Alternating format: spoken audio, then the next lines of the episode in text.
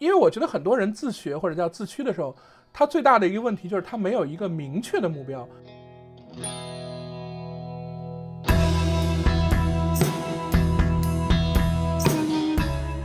但是每一个独立开发者，他都不是只靠写代码能力就能赚到钱。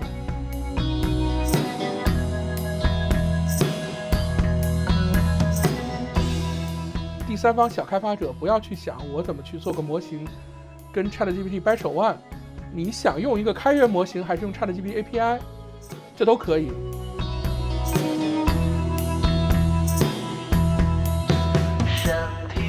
欢迎收听由科技慢半拍和 AIGC 开放社区联合出品的播客节目。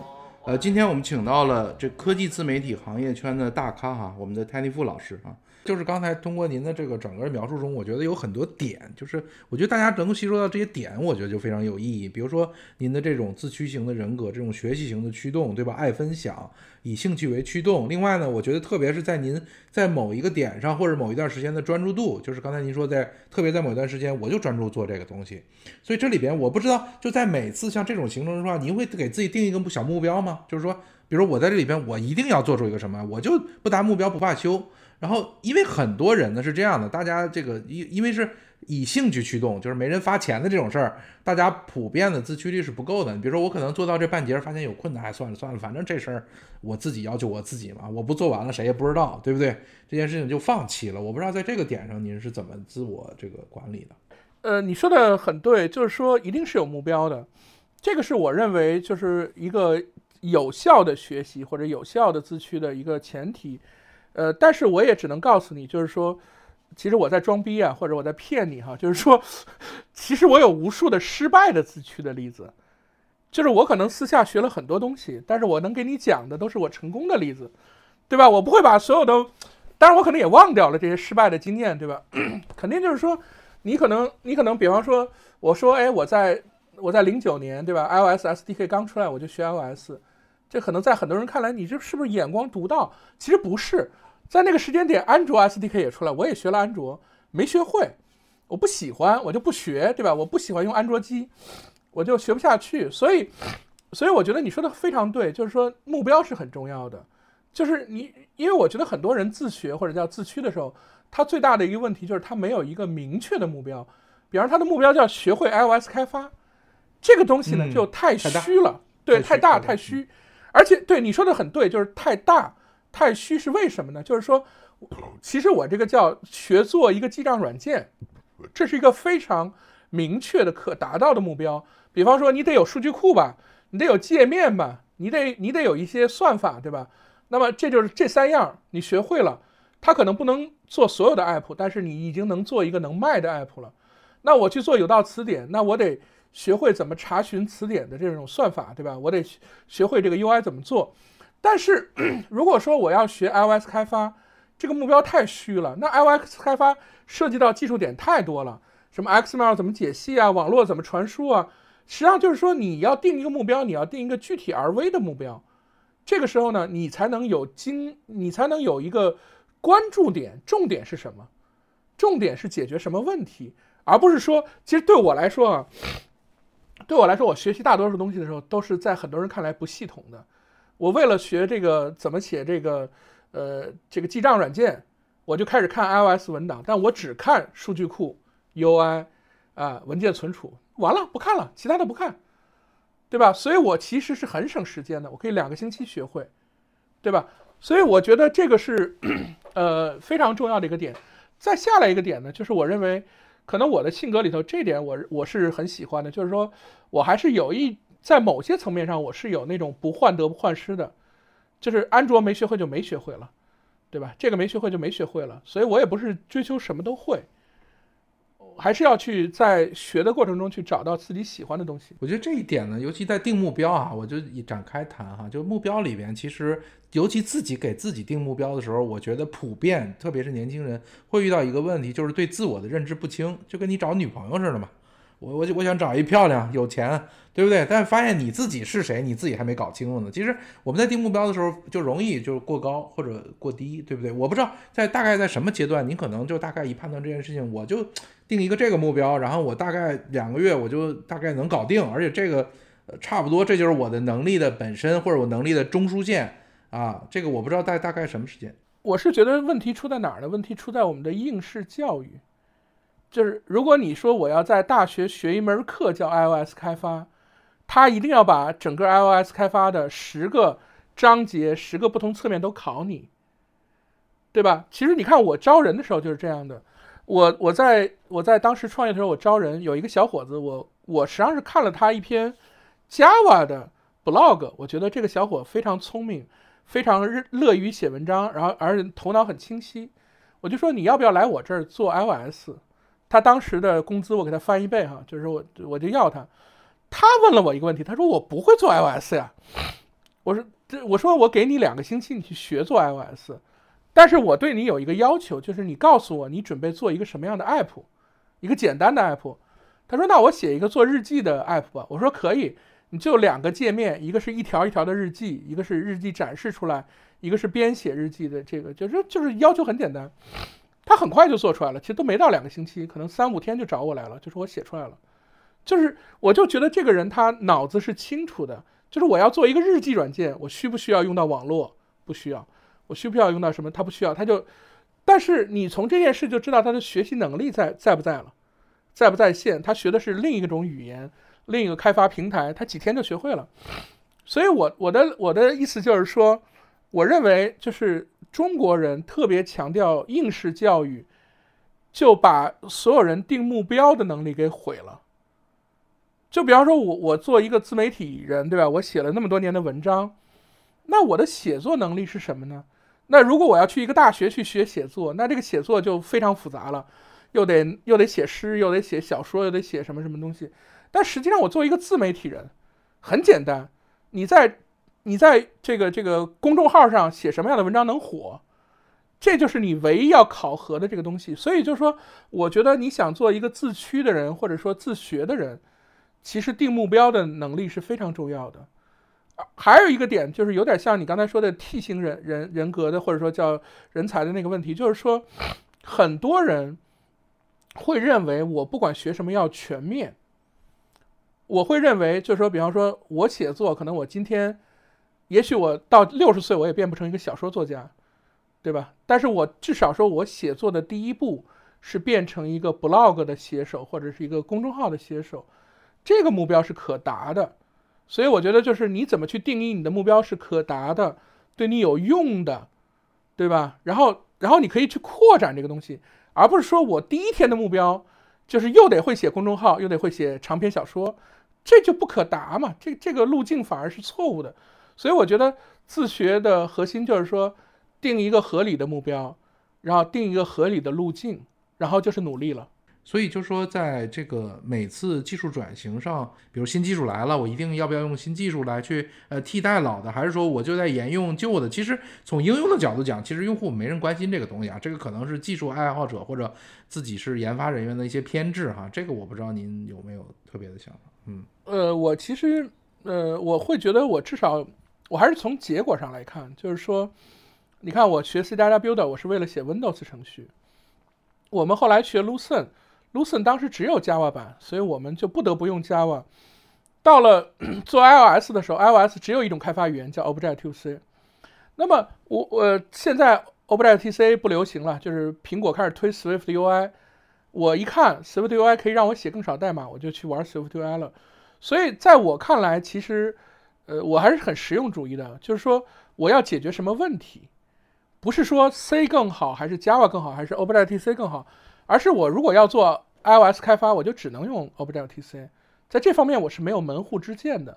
我要解决什么问题，对吧？可能有的人会觉得说，我只想用 C，那我在我看来这个执念没有意义，在我看来没有意义。我是想解决问题，问题导向、目标导向，我觉得这点在您的整个的经历中非常明显啊。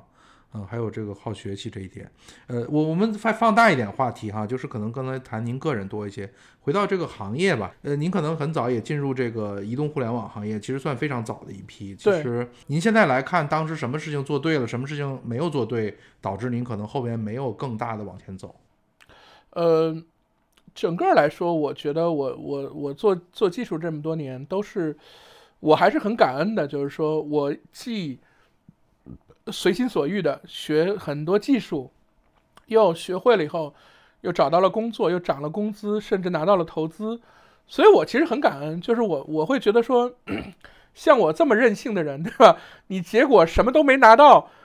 都是应该的，但是我都赚到了，对吧？我都占到了便宜，所以我认为红利我是拿到了。那么我们具体到到整个这个，比方说移动互联网吧，这个是我从一开始就进入的行业，这个行业从出发的那一天就有我，对吧？就是啊，我们可能做 做有道词典是哪一年我忘了，反正有道词典可能是中国 App Store 上最早过一百万的程序之一，也可能是最早过亿的程序之一。呃，那个 那个什么叫，呃，金山词霸和有道词典这两个当时都是最主要的装机软件之一嘛，对吧？那么，当然这不是我个人的产品，所以我我也没有从中间赚到什么钱，但是我会会觉得我很自豪嘛，成就感嘛，对吧？那么，呃，但是其实是有很多问题，其实记得刚才跟你讲那个，比方说 T 型人格的问题，对吧？就是你是做一个广还是做一个专呢？那我我其实在这个行业里头，我也不停的受到这些冲击。比方我是做 C 还是做 B，这个问题其实也一直都有。因为实际上我们做搜索的时候是在做 B，不是做 C。做 B 的时候，我们实际上是有一些呃经验，或者说有一些觉得很爽的地方。比方说，我是一个技术人员，你也是个技术人员，所以呢，咱们俩知道怎么沟通。因为因为你要采购一个搜索引擎。一个站内搜索，对吧？那你肯定是技术 CTO 来聊，对吧？不是老板聊，老板并不懂嘛，他没法去聊，所以我们沟通就很顺畅。就比方说，你在乎的是并发，是是毫秒数，对吧？是是响应时间，我全懂，我能给你这些参数。而且你说你想做压测，我马上就能给你做，对吧？而且我我可以给你做最快的实施。我告诉你说，用我们的搜索，咱们一天之内就可以上线。你就可以上线去做实际的测试，性能如果翻倍了，用户就很满意。我们当年卖给第一个用户就是这么来的，因为他当时不太会做站内搜索，他们做一次搜索最夸张能五分钟出结果。你想这个东西没法用了嘛？已经用了我们以后变成毫秒级，而且就是搜索量狂翻，每因为变快了，用户就爱搜了嘛，对吧？所以他们就很满意。然后他们的竞争对手马上就打电话说。我听说我们的竞争对手买了你们的搜索，我们也要买一套一模一样的东西。我们马上就去上海跟他们签合同。所以就是做 to B 的时候，我会发现我有我有我特别嗯精通的部分，就是我跟技术人员聊天没有障碍。我知道他要什么，他知道我要什么，我知道怎么去展现这个产品的优势。到了我们做移动互联网的时候，我虽然对 iPhone 对移动互联网有很大的热情，但是在做 to C 的时候就出了这个很大的问题。我其实发现我不是一个正常人，我刚才已经讲了，我不是一个正常的技术人，对吧？我绝对是技术人，你中间相对另类的一个人。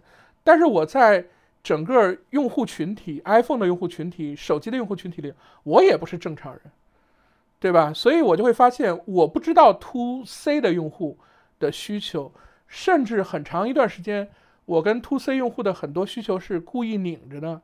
比方说，在在 iPhone 的早期，很多人喜欢越狱。我是反对越狱的，对吧？那么你当然就没法从越狱这些都里头去获得红利，对不对？等等等等的问题，就是说，那我做完了，呃，第二次创业主要是做移动开发，呃，以后我我们实际上最后实际上是靠一个 to B 的业务挣了一些钱，to C 业务都没有挣到钱，还把投资给花光了。那么到了今天，我们又做英语轻松读的时候，我觉得我的体会是说。我会觉得我不是一个有能力管团队的人，管一家公司的人，因为你这是涉及到你怎么去高效的开发、高效的去宣传你的 app，还得理解用户需求，你还得去迎合用户需求。我觉得我做不到。但是我今天为什么还在做 app 呢？我我觉得说现在我就个人做，做着玩儿，我个人的时间是不不花钱的，对吧？就是在我挣到吃喝的收入以外。我做这个 app 就等于是不花钱，那这挣一分钱我都高兴，所以在这个前提下，我又可以回来做 to C 的产品了，就没成本我就可以做，有成本我就不能做。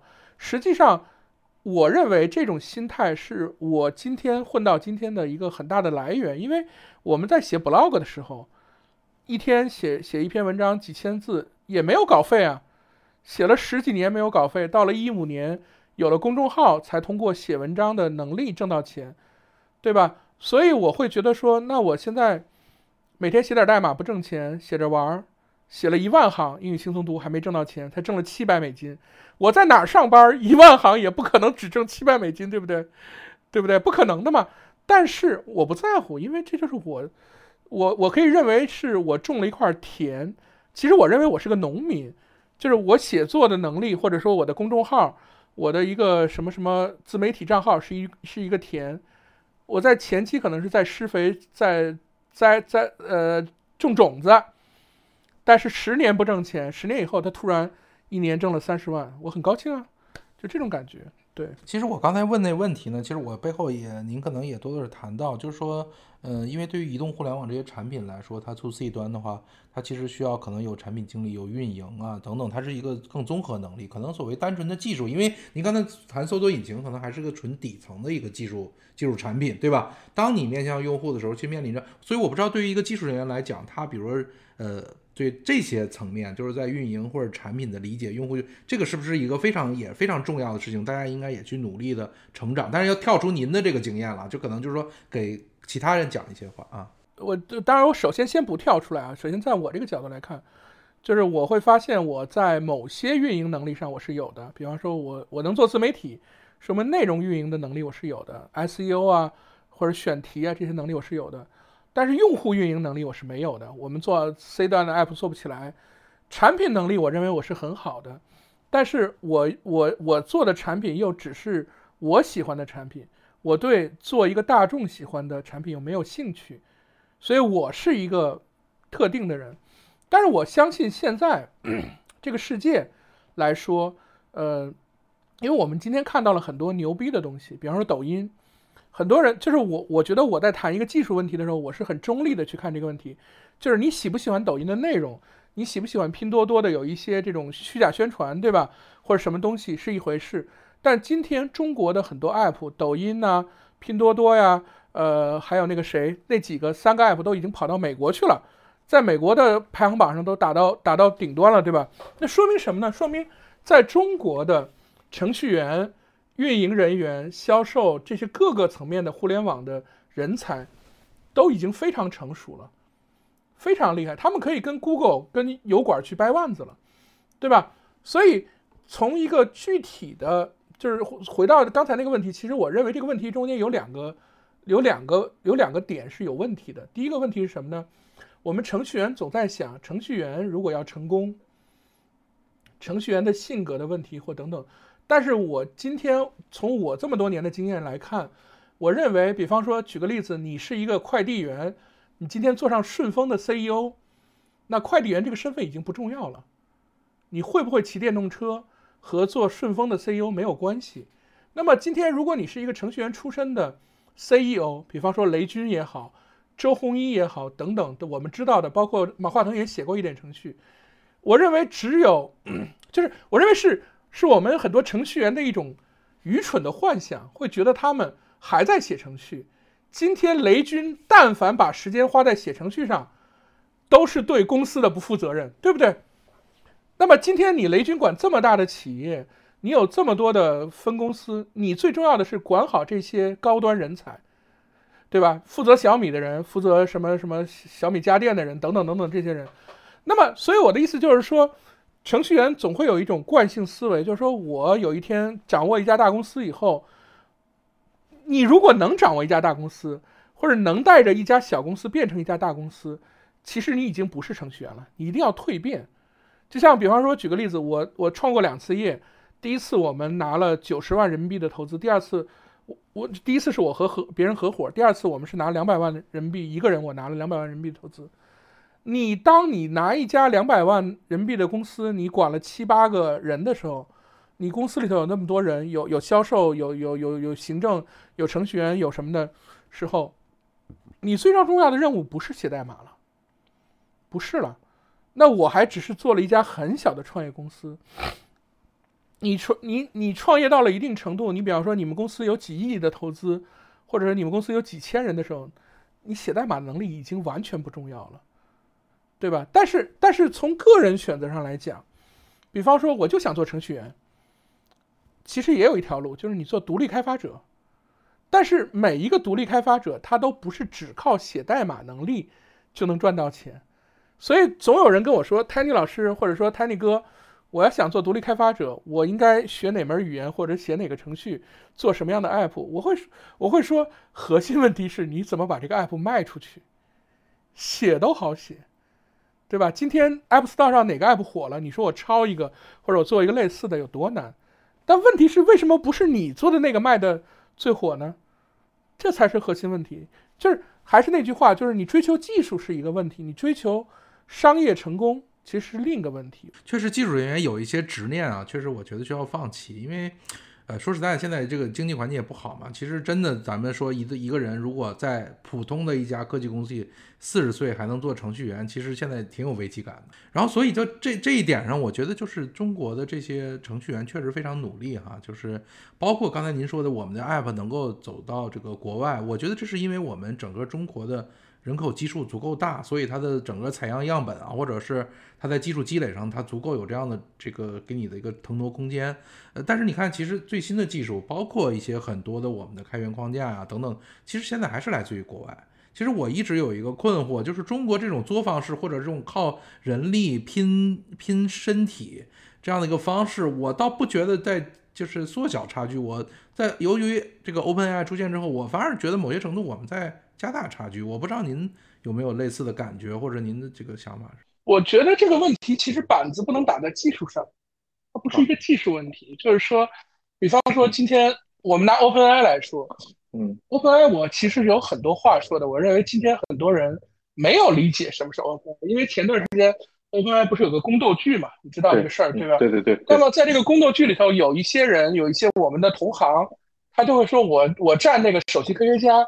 因为我觉得 OpenAI 应该是一家技术驱动的公司，这话对吗？对，嗯，OpenAI 当然是一家技术驱动的公司。可问题是，这个 OpenAI 或者 ChatGPT 背后的技术 Transformer，对吧？是谁的呢？是 Google 的。那为什么你没有看到 ChatGPT 是 Google 做出来的呢？对不对？为什么呢？所以你你不能说我喜欢技术，我所有的问题都只从技术的点去看。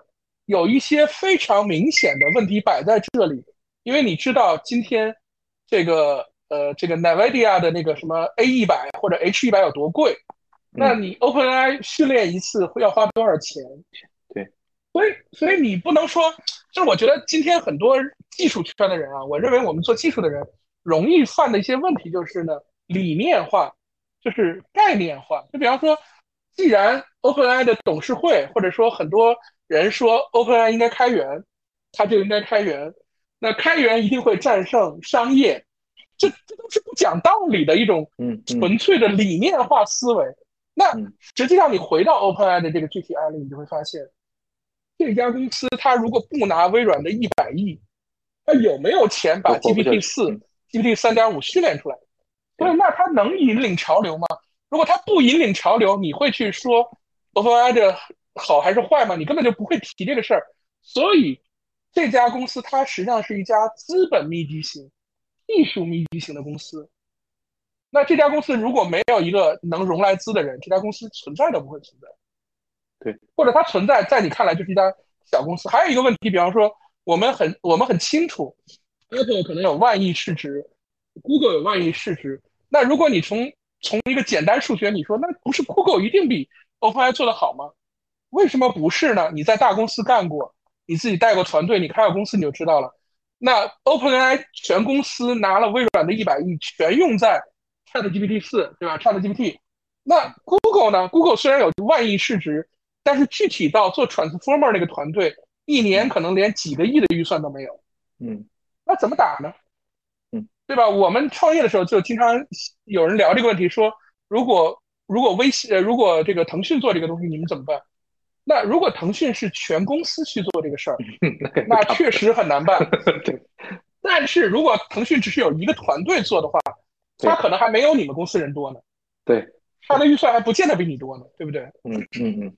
而而且它的这个投入度肯定是不一样的。我觉得这个从大公司做这件事情来讲，呃，所以就是我我其实想说的什么呢？就是说，呃，中国的其实不缺乏先进的技术，也不缺乏这个先进的人才，也不乏大家的努力。其实反而我们在一些落后上，反而是这些。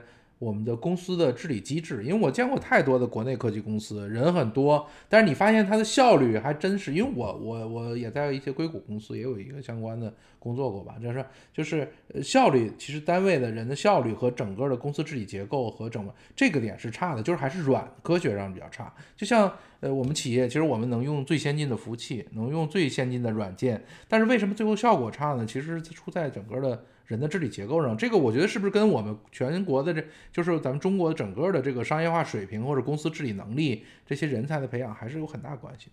对，其实我觉得我们简单的来说，就是说，嗯，今呃我们历史上看到，这，比方说我们计算机行业吧，或者很多行业，就别的行业我们也许不懂啊，就是我们从计算机行业的各种先进技术从哪里产生，我们就会发现，这个土壤是一个核心因素。比方说，我举个最简单的例子，我前日在看一本书叫《芯片战争》嘛，对吧？那半导体技术的发明人是在美国发明的，是在贝尔实验室发明的。那半导体技术从美国先搞起来，天经地义，这个不用问了，对吧？这就是你的底层科研的能力。对。那么，但是在这个这个人创立了一个叫肖肖克利电子，肖克利，后来又又他的这个学生或者他徒弟又跑到。搞了个仙童，对吧？仙童，对，呃，形成了硅谷这么一个规模以后，嗯，美国在不断的发展，在这个时间点，苏联也认识到了，日本也认识到了，很多国家，当时中国很穷啊，当时中国还非常穷，谈谈不上。对，那么大家也去复制这个东西，那为什么苏联？你觉得苏联有航天飞机，美国有航天飞机，嗯，苏联有这个火箭，美国有火箭，好像苏联什么都有，为什么苏联没有芯片呢？苏联不是没有搞，是搞过的，就是有点像 OpenAI 这件事情，嗯，就是这种一百亿级别的资本密集型，它为什么只在美国出现，不在中国，不在苏联出现呢？因为在美国，微软相信我投了一百亿，我是能赚回来的，嗯，它是个纯商业化社会，嗯，它这一百亿投进去了，只要 ChatGPT 保持全球领先，微软就可以赚回来。在中国今天。我们可能在很多大企业，你去聊，有很多大企业的高管会告诉你，我们是跟随战略，我不是创新战略。为什么？不是说他傻，不是说他坏，而是他创业了这么多年，他们经营了这么多年，他们的经验是，你在中国做创新不挣钱。对，这就很简单一个道理，对吧？所以他就不去创新，所以。所以我觉得就是说，这个如果一个人就是一个人，你或者我，咱们不去做什么事情，那么这件事就是个人选择。但如果一个社会都不做什么事情，那么就是这个社会的结构，或者说这个社会的这种我们叫调性，或者叫做它的一种什么东西，对吧？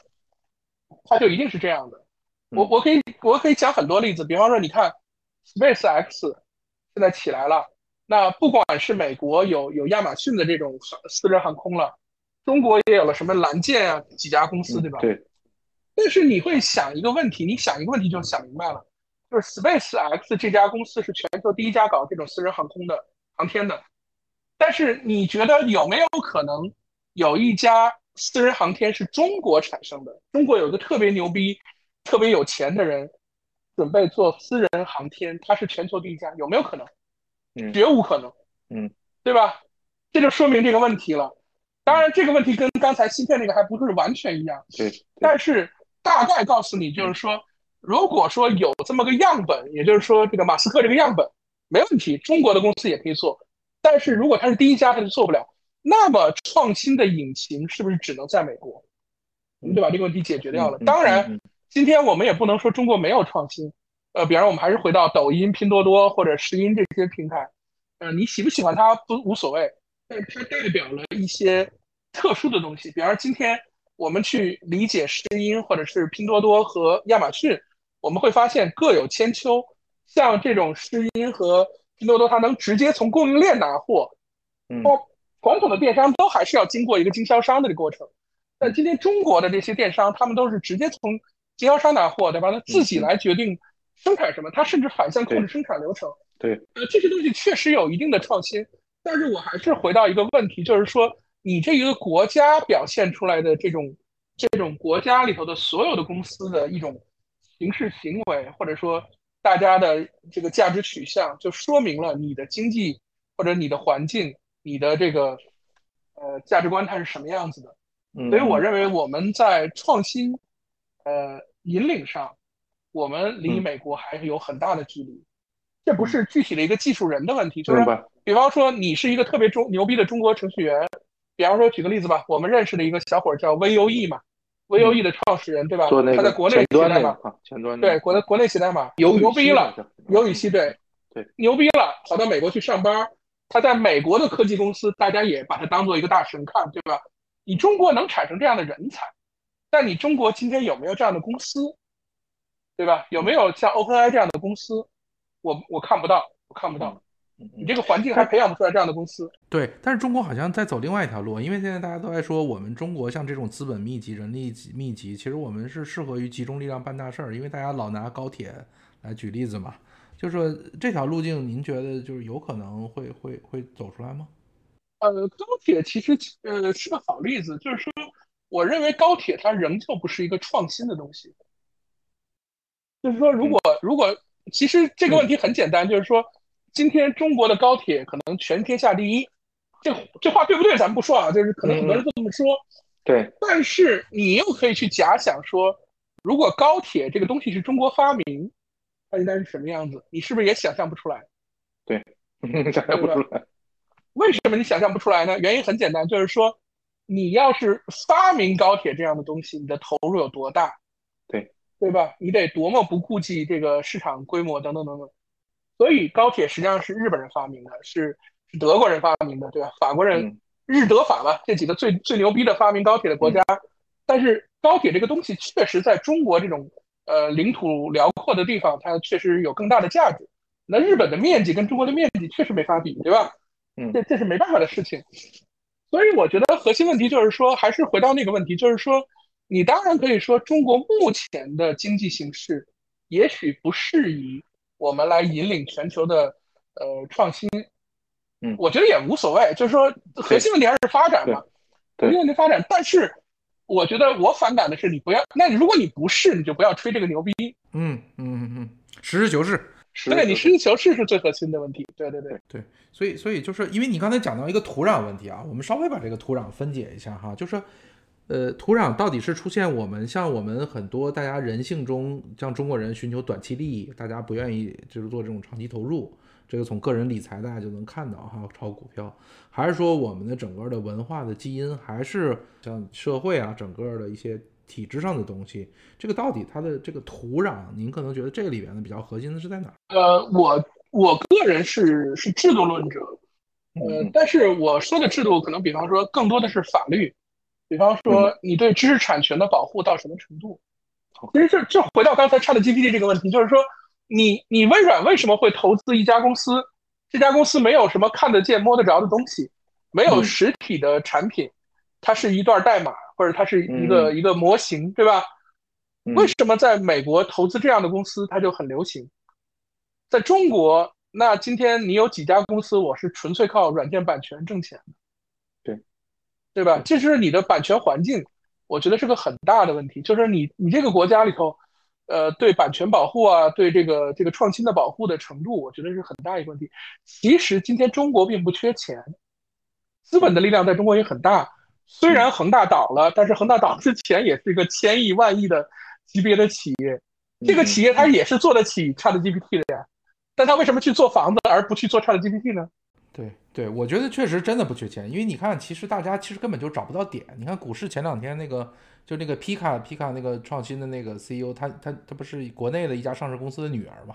然后他那个东西火了之后，他爸的那个上市公司都都被炒得很厉害，就是说其实这个钱是不知道往哪去，现在大家是其实对，大家不相信，呃，纯粹创新、纯粹软件、纯粹代码的东西，它是有商业价值的。其实，在中国，这是为什么你好像好像觉得人家开源的东西，我们也可以把它弄过来，但是我们很少做一个纯粹的中国的独独立的创新的一个东西，这是有原因的。呃，那个我就回到最后一个问题啊，这次因为整个 AI 模型的整个大爆发，您觉得就是说未来的咱们的呃突破点会在哪儿？还是我们要去做应用吗？还是说我们其实也能追随一个复制一个类似的呃类似的一个大模型？就是我们的可能这个突破点在哪儿？我会认为中国 在短期内，就整个这个国家的东西都还是跟随战略。比方说，呃，你说阿里云现在很强，嗯但云这个东西是不是亚马逊最早搞的，对吧？真能搞起来嗯。呃，你你可以说中国的嗯电商很厉害，但其实电商也，就是你可以很很多东西你都可以说中国现在规模很大，很赚钱，但它确实很少有独特的东西。那么我觉得在模型大模型这个事儿上呢，它其实也是这么一个问题，就是说在中国赚钱是肯定能赚到，是大模型肯定能赚到钱。我不担心这个百度的什么文心一言它赚钱，但是我只能认为说它没有资格或者没有可能性变成一个像 ChatGPT 这样的东西，因为在中国你也不需要变成 ChatGPT 就可以赚钱，对吧？首先第一，ChatGPT 不不乐意进来，美国不让他进来，我们也不让他进来，对，所以你就会知道在在中国有几个业务你是知道的，比方奈飞啊。什么油管这些业务，它就不进中国，对吧？所以这是第一个问题。再下来呢，我认为就是说，呃，我认为其实对广大的开发者或者广大的第三方用户来说，我觉得我们其实不应该有幻想，就是 ChatGPT 它已肯定是个巨头了，OpenAI 肯定是个巨头了。你去看历史上哪一个 App 哪一个网站能这么快的获得用户？因为我自己也做一些网站，所以我对什么留存呐、日活这些数据我还是关心的，对吧？你历史上没有看到几个 app 有这么快的发展速度。那么再下来呢，就是它从技术上，它甚至压 Google、压 Meta 一头，对吧？所以呢，在这个前提下，我觉得，呃，至少说，我觉得第三方小开发者不要去想我怎么去做个模型，跟 ChatGPT 掰手腕。你想用一个开源模型，还是用 ChatGPT API？这都可以，你其实应该走这个，你应该在巨头的肩膀上做事情。就是今天你去做个阿里云已经没有机会了，但是你可以用阿里云，对吧？或者你可以用微软云，就类似这样的一个问题。再下来呢，我觉得就是说，嗯，我觉得就是说，今天是因为 ChatGPT 给了大家特别大的震撼，所以我认为今天有有很多人可能又把 ChatGPT 当做一个 AI 的终结。我认为它也不是 AI 的终结，但它肯定会赚到钱，它肯定是一个非常伟大的发明，这个没有问题。但是我我的意思就是说，我们不用把目标锁死在有了 ChatGPT 就不会有别的。我觉得科技还在高速的发展，我也我觉得我作为一个技术人，我最乐于的就是看到科技的发展，就是我二十年前幻想说电脑可以干所有的事情。我用手，当年还没有手机，对吧？还没有这种智能手机。我们二十年前其实已经幻想说，我们可以在手上用一个什么东西，或者手机，或者什么东西，我们就可以叫叫出租车。虽然等了十几年才等到，但是等到了。那未来的世界可能就会像我们在科幻里头看到的世界，可能满天飞着各种飞行汽车呀，什么那种，对吧？我觉得这个世界还是在不停的发展。特别是 ChatGPT 给了我一种感动，就是你觉得 AI 好像就那么回事儿了，突然之间出了一个新的 AI，大家都觉得说这个这个东西跟以前的不一样。只我认为作为一个技术人，只要看到这个世界在高速的发展技术，你心里都是很爽的。赚不赚到钱是另一个问题，咱们能不能直接赚到钱是另一个问题，对吧？就像你看 SpaceX 发射。你肯定很激动，你就觉得我操，人类好牛逼啊！这种感觉。对，确实是。我觉得今天如果收尾收到这儿挺好。其实我还有一个小困惑，就是因为刚才您也谈到说，呃，就是我们中国现在可能大部分还是追随错列或者 copy paste 吧，这种粘贴复制嘛，对吧？呃，但是呢，这里边呢，其实我们能看到中国的一些软件能赚钱，或者其实它是有护城河的。我们讲，因为它是因为修了这个护城河，所以才赚钱。但这两件事情，您不觉得它是矛盾的吗？啊，它不矛盾，不矛盾。我修了护城河，我怎么 copy paste 呀？我我其实很难，就是在这个里边，其实人你说你要去呃仿照，其实你要走出去引进来，然后不断去建立。当你修着这个护城河，当你越挖越深的时候，其实在这个点上，你会跟世界会有割裂的。其实不矛盾，就是说中国的很多竞争优势都不在底层技术，也就是你当然我我们可以说抖音很厉害。所呃，抖音的是就是月活或者日活很吓人，对吧？